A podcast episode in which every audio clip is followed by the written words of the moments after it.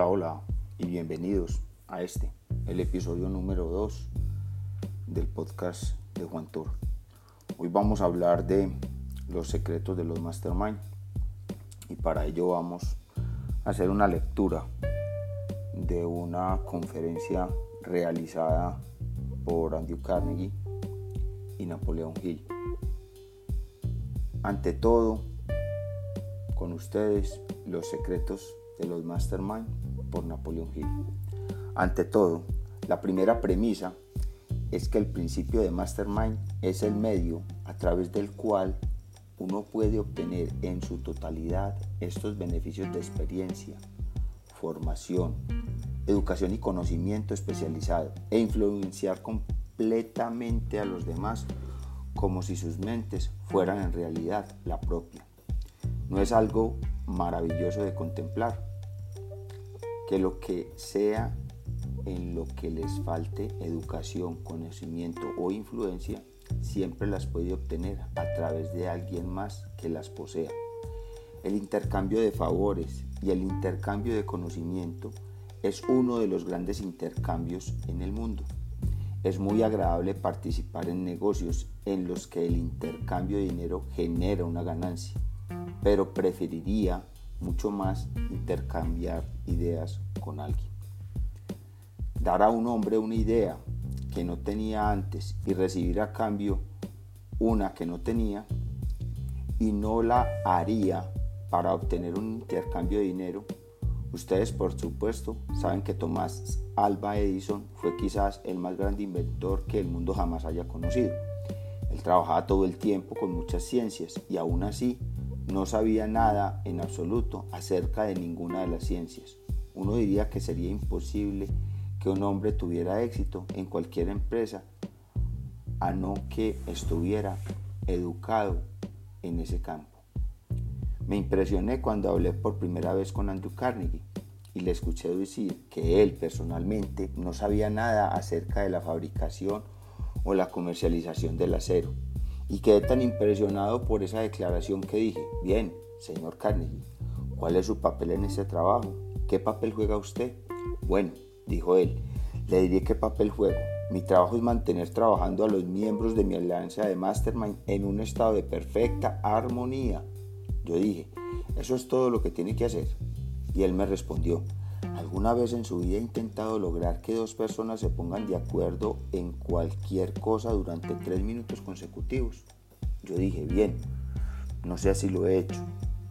Y me dijo, inténtelo algún día y verá que hacer que la gente trabaje unida en un espíritu de armonía es uno de los más grandes logros de la humanidad.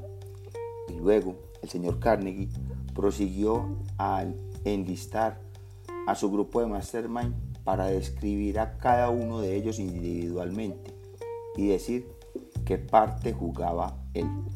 Uno de ellos era su artista de metales, otro era su jefe de químicos, el otro el gerente de sus plantas de trabajo y otro su asesor legal, otro era el jefe de su personal financiero y así sucesivamente hasta llegar a 200 de esos hombres que trabajaban juntos, cuya educación, experiencia y conocimiento combinado constituían todo lo que había por saber en ese momento sobre la fabricación y comercialización del acero y el señor Carnegie dijo que no era necesario que él supiera todo si tenía a su alrededor a los hombres que entendían la fabricación y la comercialización de acero, y era su trabajo mantenerlos trabajando en perfecta armonía. Y la segunda premisa, una alianza activa de dos o más mentes en un espíritu de perfecta armonía para la obtención de objetivos comunes estimula a cada mente individual a un grado más alto de coraje de lo que se experimenta normalmente y prepara el camino para ese estado de la mente que se conoce como fe. Ustedes saben que cuando se conduce un automóvil, de vez en cuando la batería se agota y hay que hacer algo al respecto. Uno sale por la mañana, arranca el motor y no pasa nada Conozco a personas que se levantan de la cama por la mañana y hacer siempre lo mismo, no pasa nada. no se quieren poner los zapatos y no quieren vestirse, ni siquiera quieren comer el desayuno. Ahora, ¿qué es lo que necesitan esas personas? Se escuchan voces en la audiencia, entre ellas una voz femenina que dice que carguen las baterías. Necesitan cargar sus baterías, por supuesto, y necesitan tener una fuente para hacerlo. Es algo muy poderoso cuando un hombre se levanta por la mañana sintiéndose de esa forma y, por ejemplo, tiene una pequeña charla con su esposa y ella es buena coordinadora y le ayuda a cargar sus baterías. Lo más probable es que cuando él regrese a casa esa noche, lo hará con todas las pieles de conejo que salió a buscar. Y la tercera premisa es que la alianza del mastermind, adecuadamente conducida, estimula a cada mente en la alianza para moverse con entusiasmo, iniciativa personal, imaginación y coraje en un grado mucho más superior de lo que el individuo experimenta cuando se mueve sin dicha alianza. En los propios inicios tempranos tuve una alianza creativa de tres personas. Tenía una alianza con el señor Carnegie y con mi madrastra. Y nosotros, estas tres personas, alimentamos esta filosofía a través de las etapas en las que todos se reían. Ellos se burlaban de mí por haber servido al hombre más rico del mundo durante 20 años sin ningún tipo de compensación. Y había mucha lógica en lo que decían porque en ese momento yo no estaba recibiendo mucha compensación, al menos en forma de dinero. Sin embargo, llegó un momento en el que las risas estuvieron del otro lado de la acera. Pero eso tomó mucho tiempo, sangre y lágrimas derramadas, lo aseguro, antes de llegar al punto en que, puse, en que pude reírme de la gente que se reía de mí.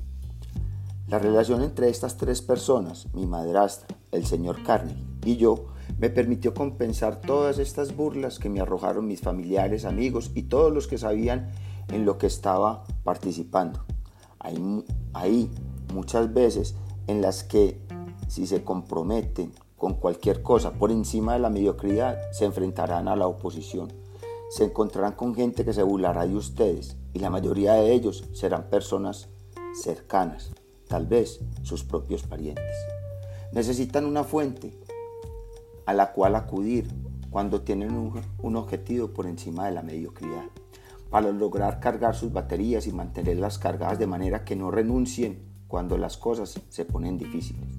Y no presten atención cuando alguien los critique. ¿Saben?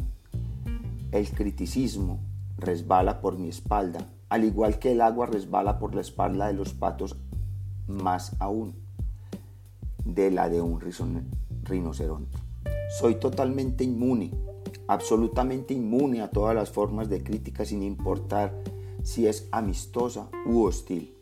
No hace ninguna diferencia para mí en absoluto. Soy simplemente inmune y eso es todo. Y me hice inmune debido a una relación con ciertas personas con las que construí inmunidad bajo mi alianza de Mastermind. De no haber sido por mi relación con mi madrastra y con el señor Carnegie, no estaría aquí hablando con ustedes amigos esta noche y ustedes no estarían aquí como estudiantes en esta filosofía. Y esta filosofía no estaría extendiéndose por todo el mundo ayudando a millones de personas, porque tuve un millón de oportunidades para renunciar, al menos un millón de oportunidades, y cada una de ellas parecía muy atractiva. Y a veces parecía que sería un estúpido si no renunciaba.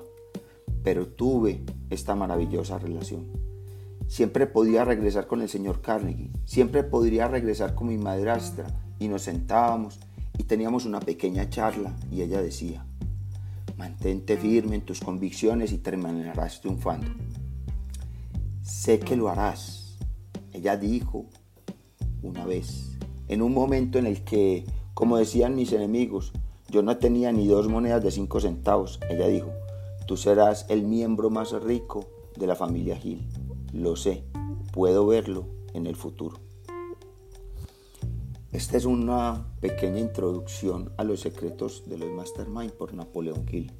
Espero les guste y si quieren que continúe con la lectura, háganmelo saber por medio de una eh, publicación en este post qué voy a hacer. Gracias, se despide su amigo Juan Toro.